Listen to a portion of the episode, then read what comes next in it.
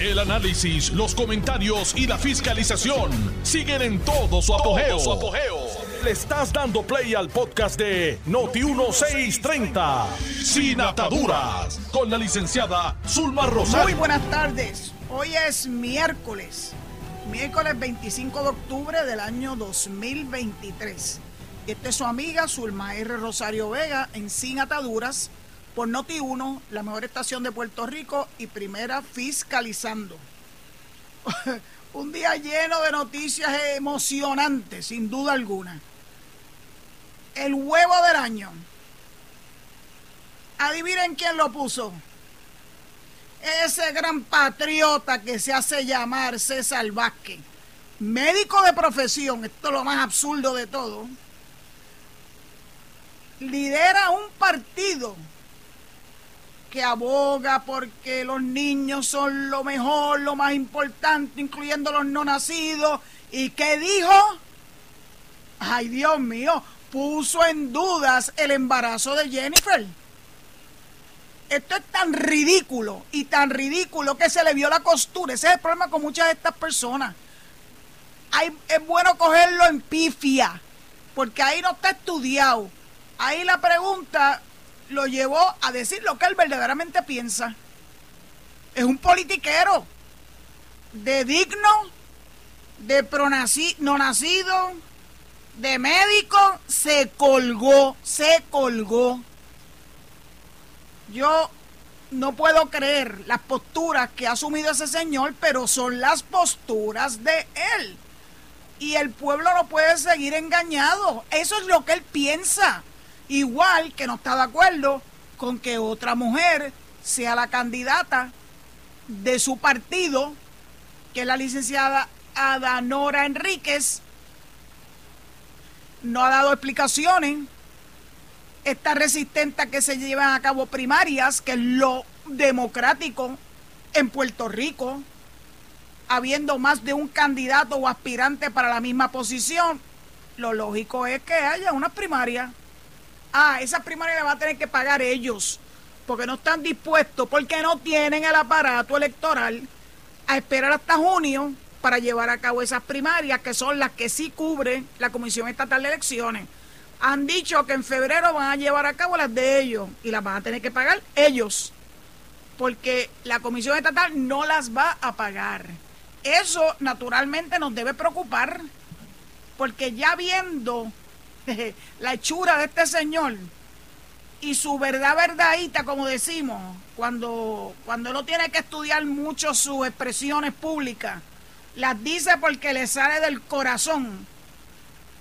Yo temo por esos candidatos que van a esas primarias, entre comillas, en el proyecto de dignidad en febrero. Claro, el que menos le preocupa es a Javier, porque Javier hizo un acuerdo con César Vázquez, que César se iba para el Senado y que él iba a ser el candidato a la gobernación. Así que poco le importa a Javier que a Danora yo hubiese hecho esa expresión, no desde ahora, lleva años diciéndolo. Ella fue la candidata a la comisaría residente por ese partido en las elecciones del 2020. Y poco tiempo después hizo expresiones que aspiraba para estas elecciones próximas del 2024 al puesto de gobernación, de, gobernadora. Y de momento, como César Vázquez sabe que no tiene ninguna posibilidad de llegar ni a la primera base, pues entonces encontró la salvación en la figura de Javier Jiménez. Pues mira, y llegó a acuerdo con Javier Jiménez. Ese va y Javier se queda con la candidatura a la gobernación. Claro que no esperaba que Adanora Enrique, abogada, todo lo que he escuchado de ella es muy bueno. Yo no votaría por ella, pero porque yo no pertenezco a ese partido. Ese no es un partido que me representa. No me representa en ninguna de sus posturas, ninguna de sus posturas. Y entonces empezó a recular con su percepción o su posición más bien con relación a la licenciada Enríquez. Claro, pues claro que tiene que recular si ya él le había vendido el alma al diablo. Ya él le había acordado en cuartos oscuros darle en bandeja de plata ese, esa aspiración a Javier Jiménez, eh, eh, el new kid on the block. ¿Ustedes creen que es sincero? Claro que no. Sinceras fueron las expresiones del de hoy con relación a la comisaria residente y su embarazo. Le cayeron chinche. Todo el mundo se dio cuenta que fue el huevo del siglo. Y todo el mundo quiere mantener una postura alejada de la que expresó con sinceridad, aunque no estemos de acuerdo con ella, con relación al embarazo de nuestra comisaria residente. Tuvo ella que hasta buscar una certificación de su propio médico ginecólogo, obstetra, para rebatir el absurdo de que Jennifer no estaba embarazada nada, que eso era un embarazo subrogado. A ese punto ha llegado ese hombre. Yo creo que está mal de la cabeza.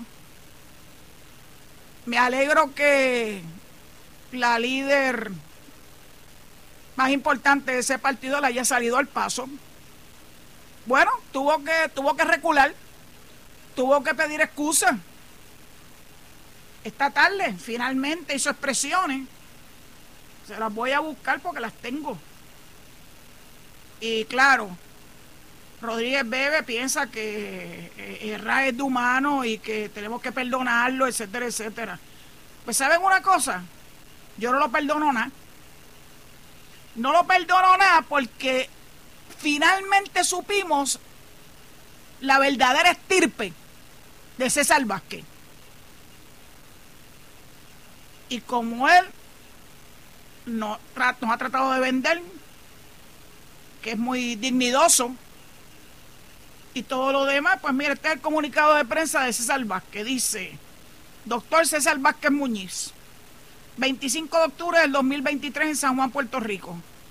En entrevista radial realizada esta mañana, pregunté si el, pregunté si el embarazo de gemelos anunciado por la comisaria residente Jennifer González era en su persona o por maternidad subrogada. ¡Qué bárbaro eres, César!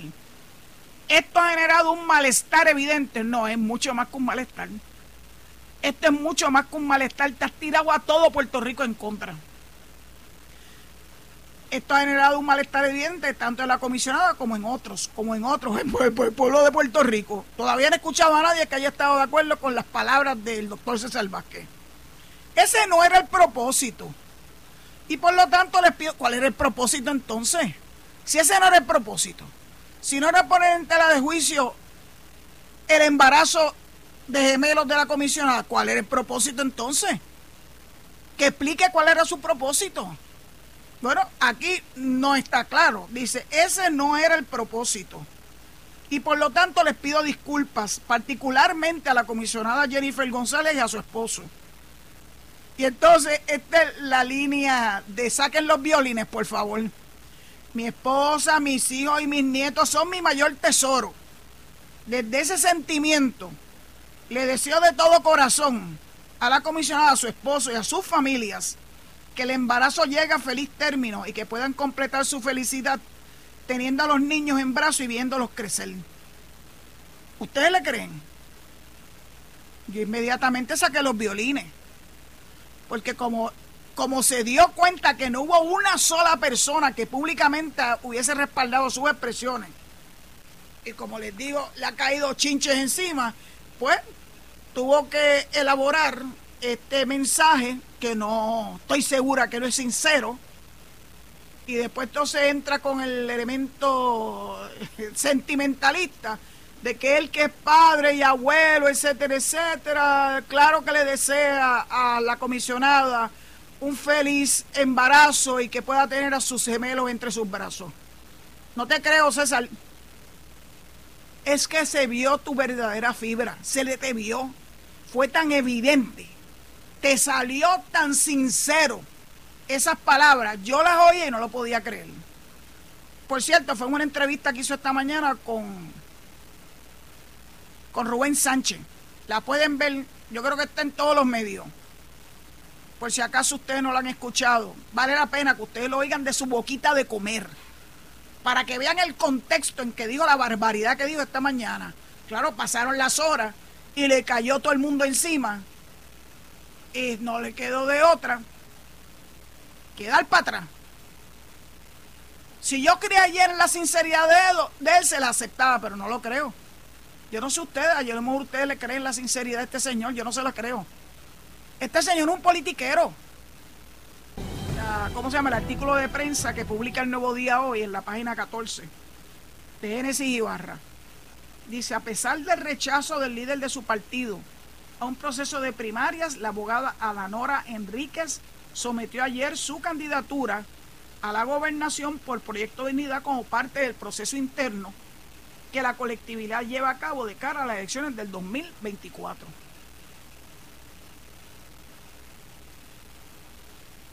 Definitivamente esto es una, una cita de las expresiones de la licenciada Enríquez. Definitivamente va a haber primarias en Proyecto Dignidad. Yo le añadiría, whether you like it or not, César, tenemos nuestras expectativas sumamente altas. Indicó Enríquez a la afuera de la Comisión Estatal de Elecciones, a donde llegó con una hora de retraso. Ajá, ajá, y como si fuera la primera persona que puede llegar retrasada a un proceso. Miren lo que le saca en cara, que llegó con una hora de retraso. Hay gente que llegan con dos y con tres y hay gente que no llega nunca, punto, a compromisos. Declaró que a lo largo de los años ha visto una progresiva abstención electoral y esperamos que como nosotros no somos de lo mismo, sino que efectivamente somos del pueblo, somos personas trabajadoras que podemos llevar ese mensaje claro de la importancia del voto. Estoy de acuerdo con ella. De esta forma confirmó que retará en primaria al alcalde de San Sebastián, Javier Jiménez, quien se desafilió del Partido Nuevo Progresista y a inicio de octubre se unió a Proyecto Dignidad. Con la vista puesta en la gobernación, Javier, vas a tener que luchar, hermano. Vas a tener que luchar. Porque yo de verdad que creo esa macharranería que ha demostrado César Vázquez en unión con Javier Jiménez le va a costar bien caro, bien caro que les va a costar. El presidente de Proyecto Dignidad, César Vázquez, opinó recientemente que una primaria no le conviene a la colectividad. Claro, si él ya tenía todo casado en cuartos oscuros. Por entender que estos procesos dividen. ¿En serio? Bueno, pues así es la vida. Cualquiera que se someta a la democracia puede tener esa repercusión, pero ustedes tienen que ser lo suficientemente maduros como para poder unir a las personas una vez termine el proceso primarista.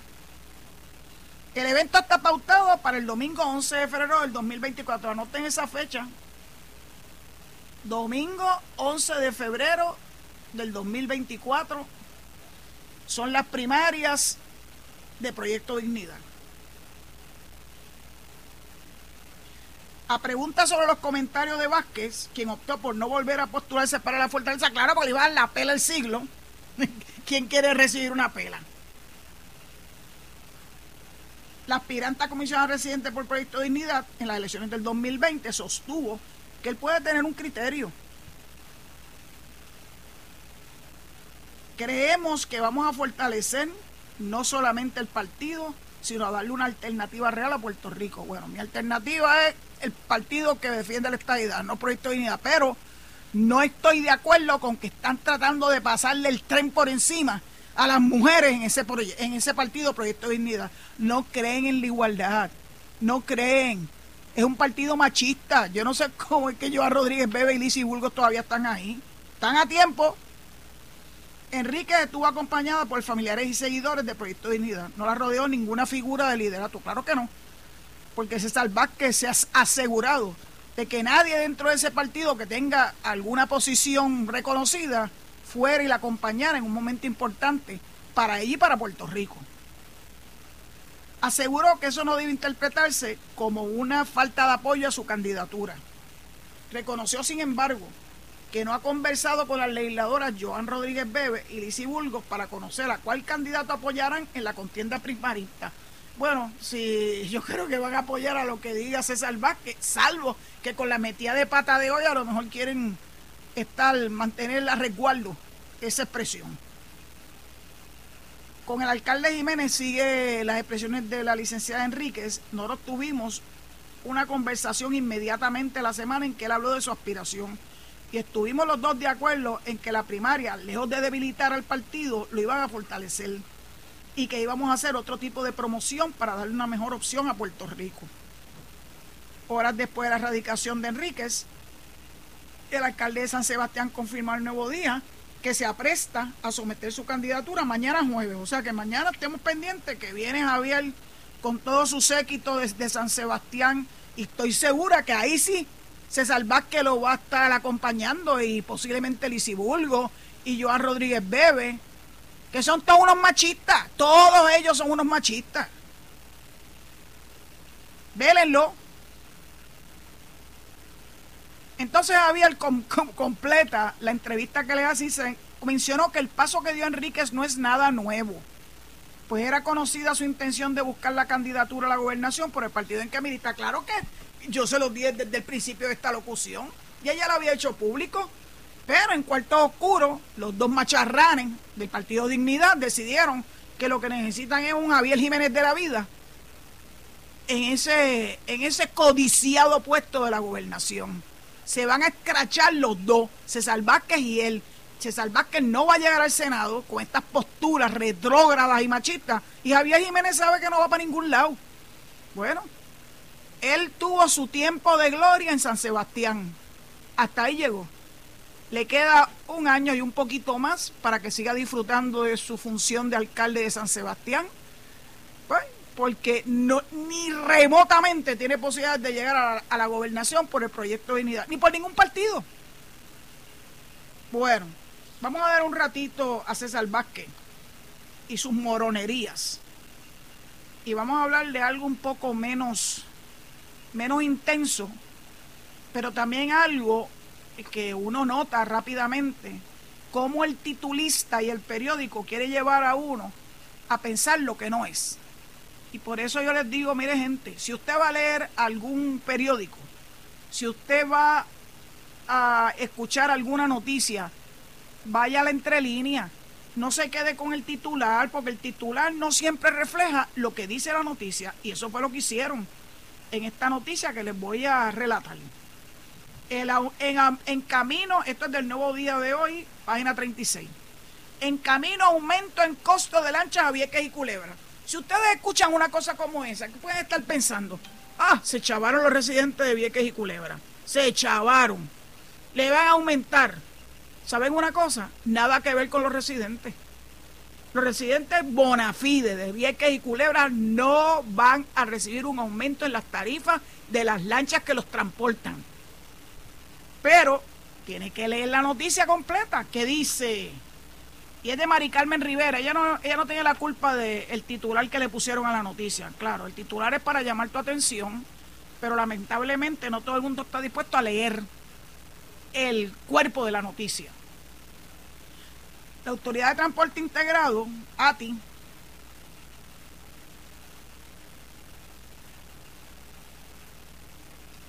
ya concluyó el proceso de evaluación para aumentar la tarifa de los turistas, de los turistas, pero lo pusieron en letras bien chiquitas, que viajan por feria, había que Culebra el aumento en la tarifa debe estar implementado para principios del año que viene, según el director ejecutivo de la autoridad. Ese aumento posiblemente ya para el año que viene se va a estar implementando. No tienen una fecha exacta todavía porque necesitamos el registro de parte de las islas municipios, el registro de los presidentes. En la medida que los alcaldes provean la misma, hacemos los ajustes en la programación de modo tal que los residentes no se vean afectados y eso debe, eso debe ser a principios del año que viene.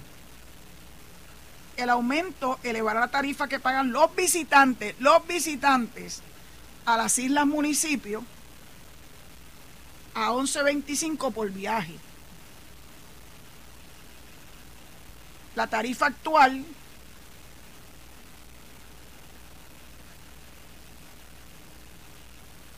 de Ceiba a Vieques es de 2 dólares y de Culebra 2.25. Pero ustedes creen que una persona, ustedes han viajado en la lancha. Yo he viajado varias veces en esa lancha. Primero que es un viaje largo. La última vez que yo monté una lancha era una lancha que estaba en muy buenas condiciones. Yo sé que gasta muchísima gasolina ese viaje porque muchas veces tienen que ir en contra del flujo del viento y por ende tiene que ir en contra de la sola. Los boletos para los menores de 11 años van a aumentar de un dólar a 6 dólares por cada vía. Mientras que los adultos de 60 años en adelante, hasta los 74, continuarán pagando un peso. Tanto residentes como no residentes. Me salvé. A mí me va a costar un pesito, ¿ok? Porque yo caigo en ese bracket. Las personas mayores de 75 continuarán viajando libre de costo. No está mal.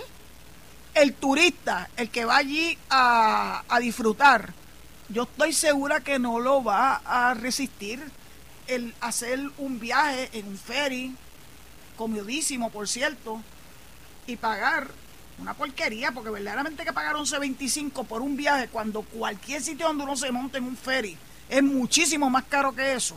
Y a, posiblemente el viaje no es ni tan largo como ese, lo van a pagar gustosamente. De igual forma, aumentar las tarifas por carga y vehículos de motor. Un carro pequeño paga actualmente entre, entre 13 y 15 dólares por viaje. Cuando entre vigor la nueva estructura tarifaria, transportar un vehículo de motor desde Ceiba a Vieques o Culebra aumentará a 40 dólares de, jueves a jueves, de lunes a jueves y a 50 de viernes a domingo. Las motoras que pagan 7 dólares costarán entre 20 y 25. It's only fair. Dependiendo del día en la semana. En el caso de Culebra, le van a aumentar también a la tarifa un cargo ambiental de 2 dólares para los visitantes no residentes de la isla municipio. Una fuente le dijo a la periodista que este, a este rote al presente no hay ambiente para implementar el cargo que solicita el municipio culebrense y que se implementaría más adelante el próximo año. Eso es lo del ambiental. Las vistas sobre la revisión tarifaria de los viajes en lancha a Vieques y Culebra se llevaron a cabo en el 2019. Así que no pueden decir que no hubo vistas, vistas públicas donde el pueblo pudo participar y hacer sus expresiones con relación a los ajustes tarifarios en los viajes en las lanchas.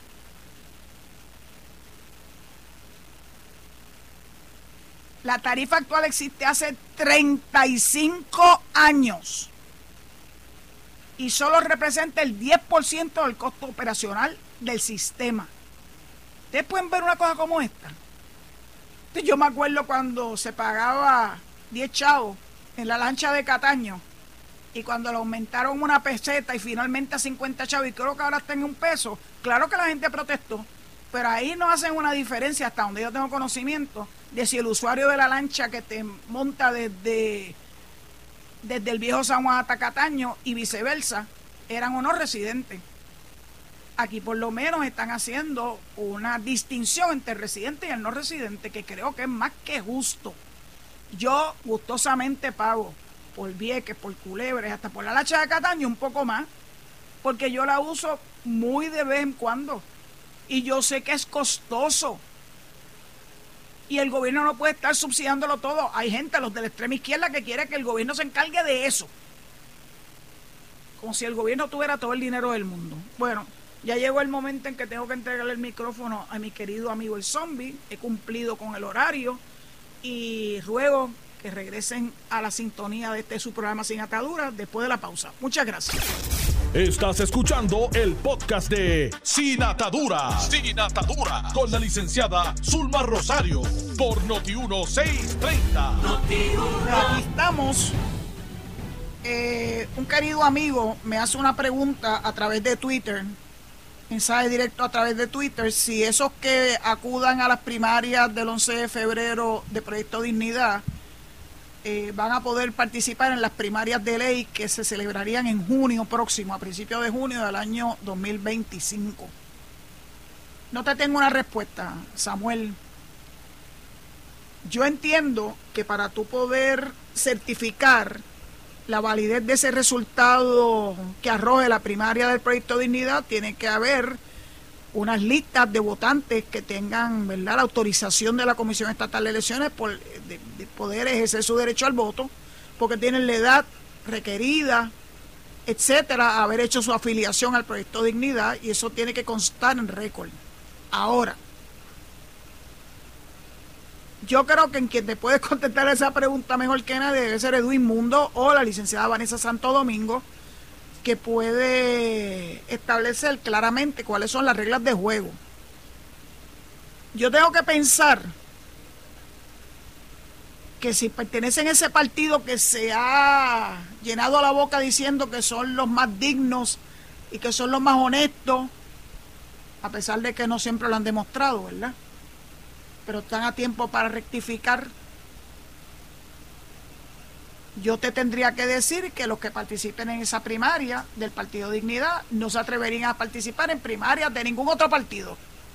Pero yo no te puedo garantizar que eso va a ser así. Porque, bendito, las triquiñuelas políticas abundan en Puerto Rico, lamentablemente se celebran primarias de ley a la misma vez para todos los partidos políticos que las vayan a llevar a cabo. Por eso, los que van a las primarias del Partido Popular y los que van a las primarias del PNP no pueden participar ese mismo día en ninguna otra primaria que no sea la del partido en la que han hecho un acto de afiliación. Pero, como Proyecto de Unidad se va y que para 11 de febrero, yo no entiendo a qué obedece esto y que la van a tener que pagarle su propio peculio, porque las comisiones de elecciones no se las va a pagar. ¿Cuántos colegios van a abrir? Solo su peinador lo sabe. ¿Cómo va a conseguir el, la información del elector? Tampoco lo sé. No sé. Yo no sé nada de ese partido. Lo único que yo sé es que ese no es un partido estadista. Y que no puedo creer que personas que son estadistas de aberdura vayan a prestarle su voto a un, a un partido que ya hemos visto sus acciones. Action speaks louder than words. Lo hizo Bulgo en la Cámara casi acabadita de llegar y se puso a utilizar dinero público para refrendar a su ayudante que a su vez era directora de una escuela privada y pensó que no había ningún problema con eso de verdad que yo no sé, ese partido a mí no me presta confianza. Acabadito de llegar empezó a mostrar su, sus uñas. Y de verdad que yo tengo que pensar que cualquier estadista que se exprese a sí mismo y que verdaderamente entienda que el ideal es la fórmula correcta para atender los problemas que aquejan a Puerto Rico, se vayan a prestarle su voto a ese partido. Bueno, pero cada loco con su tema, ¿verdad? Ustedes, los que crean en ese partido, pues go ahead and do it. Pero ni se les ocurra tratar de interferir con las primarias de ley en junio con relación al Partido No Progresista. Lo que haga el Partido Popular me vale, como dijo ese gran filósofo. Así que ahí está la contestación a tu pregunta. La verdad es que no tengo una contestación de ley con relación a tu inquietud de que estas personas puedan ser capaces de votar en febrero y luego intentar votar nuevamente en primarias en junio para de alguna forma interferir con, los procesos internos de los partidos. De ellos espero cualquier cosa. Luego de, luego de la expresión de César Vázquez, ¿ustedes le tienen confianza? Yo no. Déjeme, déjeme bajar un poco el diapasón, porque la verdad que estas cosas a mí me enervan. Les tengo noticias. Ya la Cámara de Representantes de los Estados Unidos tiene speaker. Se llama Mike Johnson. Es un representante del estado de Luisiana, del distrito 4 de ese estado. Lleva en el Congreso desde el 2017, luego las elecciones del 2016. Ha revalidado en varias ocasiones. Acuérdense que las elecciones de los congresistas, o sea, los de la Cámara de Representantes, son cada dos años. Finalmente, este señor logró los 220 votos de los republicanos que estaban presentes para asirse con la presidencia de la Cámara de Representantes de los Estados Unidos. Pero claro que quise saber quién es este señor. Primero que es un trompista de los más férreos. Representó, junto con otro grupo de abogados, abogados, representó a, a Trump en los procesos internos de verdad que se llevaron en su contra mientras era presidente de destitución, impeachment. Cuando no ganó las elecciones del 2020, le mandó un mensaje desde lo más profundo de su corazón diciendo que no se preocupara, que iban a prevalecer, sí, iban a prevalecer haciendo pillería.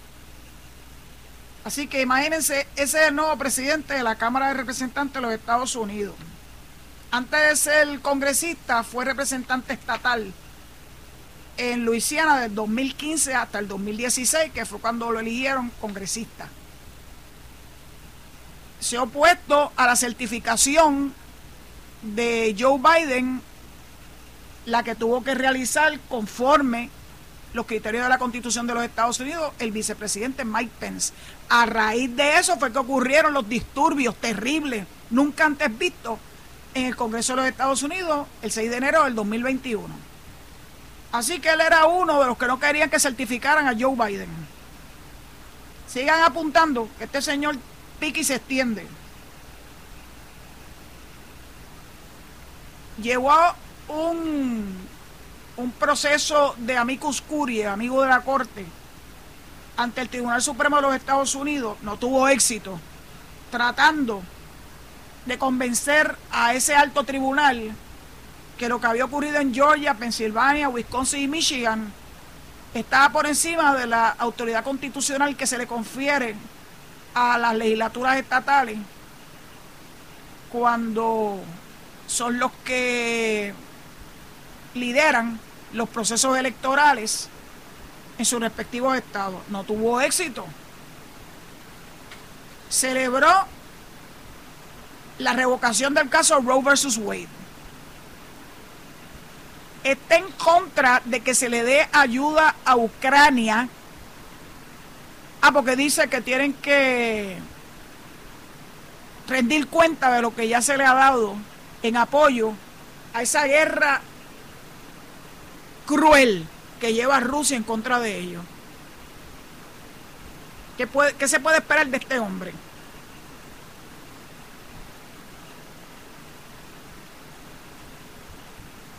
Ya yo veo de qué estirpe es.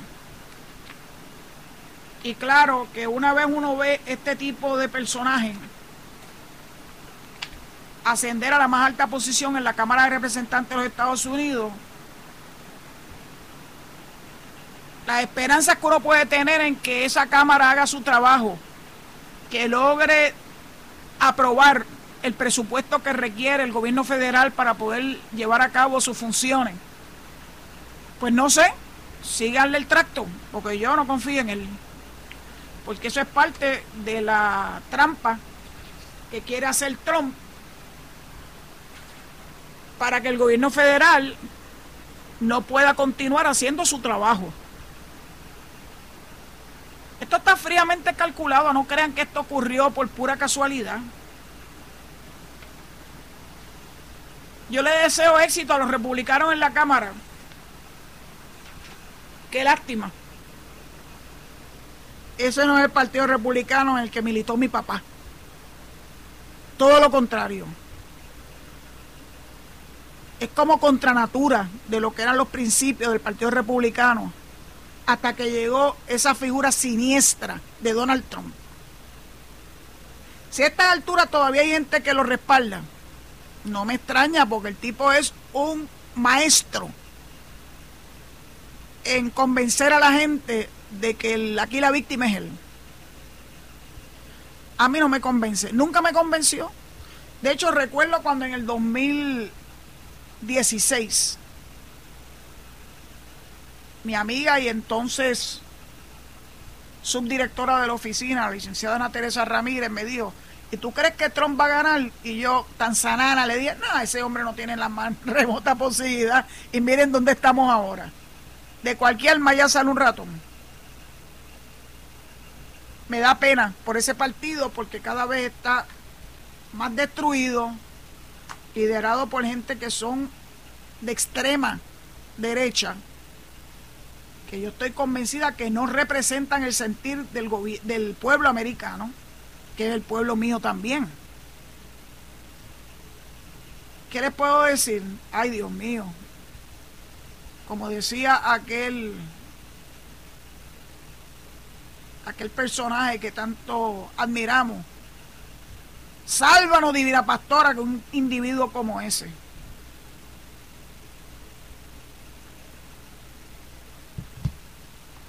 Vamos a, vamos a hablar de algo más que nos, que nos invite a la reflexión. Estas son unas, unas expresiones que recogí de las páginas de Facebook de un lugar que se llama Un Café Entre Nosotras.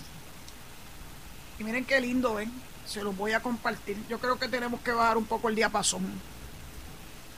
Maestro, están pasando cosas horribles en el mundo y no sé qué hacer. Me pongo triste, no sé cómo ayudar. No quiero hacerme de la vista gorda y tal vez me siento culpable por estar bien cuando otros están muy mal. El maestro contestó, cuando te vas a dormir apagas todas las luces, ¿verdad? Pero enciende la de tu cuarto. Ya no estás en la cocina, ya no estás en el patio con los perros, estás en tu habitación donde te corresponde estar en ese momento. Ahí enciende la luz para no estar oscura. Así es el mundo. Si hay guerra, pero tú no estás ahí, es porque no te corresponde estar ahí. en el lugar en donde estás, enciende la luz, tu luz. Si tienes para compartir, comparte. Si tienes algo valioso que aportar al mundo, hazlo. Si eres sabio y sabes dar consejos, dalos.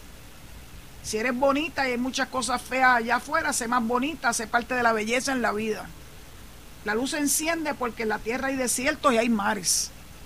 Si te tocó ser parte del agua, ¿por qué te aflige el desierto? Si te tocó ser desierto, ¿por qué te aflige lo de las aguas?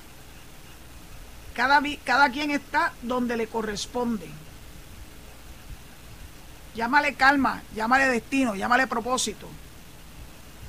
Si algo no tiene el universo es injusticia. No existe, todo es perfecto. Si no estás ahí es que no tienes que estar ahí. En la guerra no todos mueren. Y donde no hay guerra la gente muere. Muere el que tiene que morir. Vive el que tiene que vivir. ¿Y por qué sentirse culpable? ¿O acaso tú decides quién vive o quién muere? ¿Cuál es tu responsabilidad? Solo cumple lo tuyo, que a eso viniste. Y por eso estás en donde estás. Prende tu luz, Sé parte de la luz, no del problema, dijo el maestro. El mundo cuando está oscuro es cuando más luces prendidas necesita. ¿Qué les parece? Y ese maestro era nada menos y nada más que Jesucristo, que es la luz que ilumina el mundo. Yo encontré ese, esa expresión tan bonita en momentos como este, donde estamos rodeados de tanta maldad, no deja de sorprenderme lo que todavía sale a la luz pública desde el 7 de octubre cuando jamás le quitó la vida a miles y miles de, de, judíos por el mero hecho de ser judío, por el mero hecho de vivir en Israel, por el mero hecho de que ellos quieren el espacio, el pequeño espacio que tiene Israel en esa península. Ellos quieren más. Y no son los palestinos, en más de una ocasión se lo he dicho, ese es ese grupo terrorista que para todos los fines prácticos echó a un lado al gobierno elegido por los palestinos para ellos asirse del poder y llevarle a la cabeza, lavarle el cerebro, particularmente a los niños, para que cuando siguieran creciendo empuñaran sus almas en contra de los presidentes de Israel, porque ellos están convencidos que este mundo les pertenece. Los terroristas son así. Pero es tan triste. Por eso esa ese escrito que les compartí de alguna forma nos llena de... Ay, Dios mío, nos llena de potencial de que vamos a poder seguir viviendo en este mundo mientras nos corresponde estar en este mundo, que nos va a permitir a nosotros todos hacer lo que tenemos que hacer, lo que nos corresponde hacer. No podemos salvar el mundo entero, pero podemos hacer la diferencia en el mundo. Y para terminar, bien brevemente, quiero hablarle del caso de Mariana Nogales. Claro, los abogados de ella están haciendo su trabajo de restarle méritos y credibilidad al perito que el tribunal cualificó para que testificara como tal en esa regla 6 que se sigue en contra de Mariana Nogales y que continúa la semana próxima. Están tratando de desacreditarlo, están tratando de decir que como él es un contratista del Departamento de Hacienda, no puede estar haciendo esa función de perito. ¿Quién dice? ¿Quién dice que un contratista no puede hacer de perito si el perito fue calificado por su conocimiento? Preparación y conocimiento, es como se cualifican los peritos. Y ya el tribunal lo cualificó. Que van a tratar de decir que lo que él dijo no es correcto porque lo que ellos dicen sí lo es. Bueno, pues veremos a ver quién, quién prevalece. El caso está llevándose a cabo donde tiene que ser en el tribunal. Yo no conozco al juez, pero todavía tengo algo de esperanza en nuestros tribunales y confianza en nuestros tribunales. No siempre actúan conforme a mis criterios, pero eso yo lo aprendí desde el primer, desde el saque en la escuela de derecho.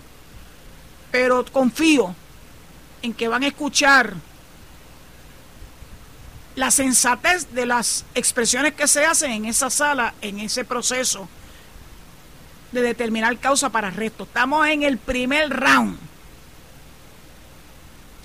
Lamentablemente todavía los tribunales están asumiendo que lo que ocurre en estos primeros procesos, regla 6, pues en vista preliminar, ellos deben convertirlos en mini juicio, a pesar de que el Tribunal Supremo ha dicho una y otra y otra vez que se ciñan a lo que se supone que ocurra en esa etapa del juicio. Ya el juicio son otros 20 pesos. Pero ya nada me sorprende. Nada me sorprende. Dicho eso, pues agradezco su sintonía. Mañana es jueves. Y si Dios lo permite, eh, estaré escuchándolos. Puede que tenga un invitado muy especial mañana jueves. Recuerden que los jueves y los viernes es el único momento en que yo puedo recibir llamadas de invitados especiales o incluso la visita de algún invitado especial que nos siga educando, que es lo que yo quisiera que este programa se convierta en un sitio no de, peleas y, que no le aporten a ustedes elementos para poder tomar las mejores decisiones posibles. Dicho eso, pues será hasta mañana si Dios lo permite. Eh, se despide su amiga Zulma R. Rosario Vega en Sin Atadura y les ruego que se queden en sintonía con Noti1 para que puedan escuchar a mis queridos compañeros Enrique Quique Cruz y Luis Enrique Falú y posteriormente Noti1 en la noche. Será hasta mañana, Dios mediante. Gracias. Esto fue el podcast de Noti1630, sin ataduras, con la licenciada Zulma Rosario. Dale play a tu podcast favorito a través de Apple Podcasts, Spotify, Google Podcasts, Stitcher y notiuno.com.